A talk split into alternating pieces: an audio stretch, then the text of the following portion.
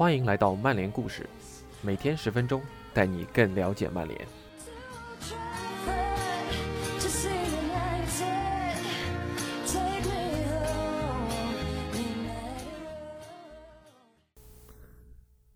今天的曼联故事是本周万金油主题周的第一个故事。我们将跟随记者怀特维尔的视线，来聚焦今年一月份阿什利杨转会国米背后的故事，了解一下这位每次上场都全力以赴的老将不为人知的想法。那在开始今天的故事之前，我想额外插播一件事情：上周五的节目播出后，有一位观众留言问。最近几期节目好像听你的声音不是很开心啊。首先非常感谢这位听众的关心，我觉得有必要澄清一下，真的没有不开心。我觉得可能只是最近录节目的时间，要么是晚上睡觉前，比如现在，要么是早上早早起啊上班前，有点困，状态不是特别好，但肯定没有不开心了。那本周的节目，我希望能以更饱满的状态呈现给大家，也欢迎大家能够多多的留言互动，或者你也可以呃点你想听的故事，我也可以积极搜罗，凑满五个就可以尽快播出了。那下面让我们开始今天的故事。阿什利杨为离队沉默十天，怀特维尔。对于那些认为阿什利杨竞技水平已经降到曼联都不会怀念他的人来说，杨离开老特拉福德，转投志在争夺意甲冠军的国米，似乎有些反常。孔蒂本赛季已经从索尔斯克亚那儿挖来了卢卡库和桑切斯，即便如此，签下已经三十四岁的阿什利杨还是有着别样的意义。尽管杨教授的个人履历中囊括了英格兰国内赛事的所有奖杯，外加欧联杯的冠军。但每当他出现在比赛大名单时，还是会引发不少曼联球迷的质疑。这次转会反倒证明了杨教授在圈内的地位并不像球迷想的那般难堪。孔蒂的邀约也说明杨教授的内心依然有源源不断的自我驱动力。在他十六岁时，杨教授就被告知他的个头过于矮小，难以留在沃特福德的青训营。他回到自己家中，穿着自己的训练服，整晚默默无语，然后下定决心以非常规的兼职方式继续留下。最终，杨教授成为了同年龄段第一个与俱乐部签订职业合同的球员。最近，杨教授也做到了类似的绝地反击。阔别三支军团长达四年后，杨教授入选了英格兰队的2018年世界杯阵容。并且五次首发上阵。值得一提的是，过完三十三岁生日后仅仅两天，杨教授就出战了同克罗地亚的半决赛。每当人们说我已经有了非常棒的职业生涯，我都会说还有更多荣誉在等着我。我有那种饥渴感。杨在去年十一月做客曼联官方播客节目时说。我希望在回看自己职业生涯的时候，能自豪地说：“我赢得了这些荣誉，还达成了那些成就。”我倒不觉得非得等到退役了才能复盘我的职业生涯。不过现在还不用考虑挂靴的事，我的身体状况还很好。所以，他现在就要加入和尤文的争冠战役了。本轮开打前，榜首尤文暂时领先次席的国米两分。一定要记住一点：就阿什利杨而言，他的机会从来都不是别人给的，都是他自己拼来的。一位消息源这样对我们说：“杨和国米的合约签到了二零二零年的六月，还有续约一年的选项。曼联方面似乎原以为双方的合约是签到二零二二年的，这个合约长度他们是无法匹配的。我们还。”没准备好开出这样的合约，索尔斯克亚对 MUTV 这样表示。总而言之，曼联直到一月九日才开出签到二零二一年的新合约，但当时杨教授已经和意大利那边达成了协议。除了国米，拉齐奥也希望把阿什利杨带到罗马。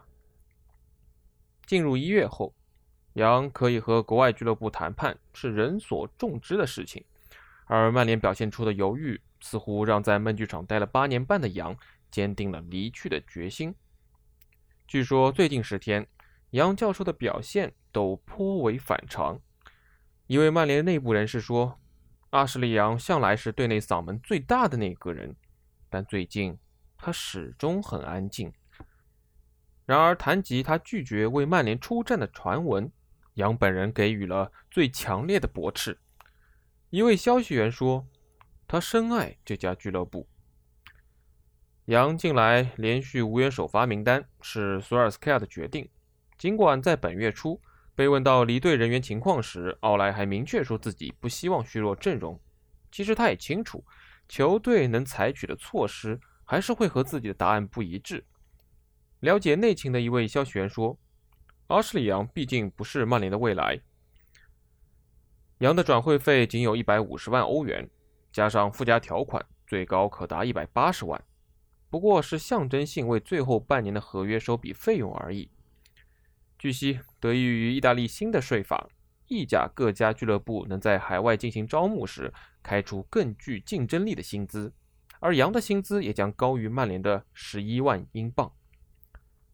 部分球迷可能会说，也到了该道别的时候了。曼联需要为边后卫位置注入更多的活力，而且杨教授现在的传中经常不靠谱。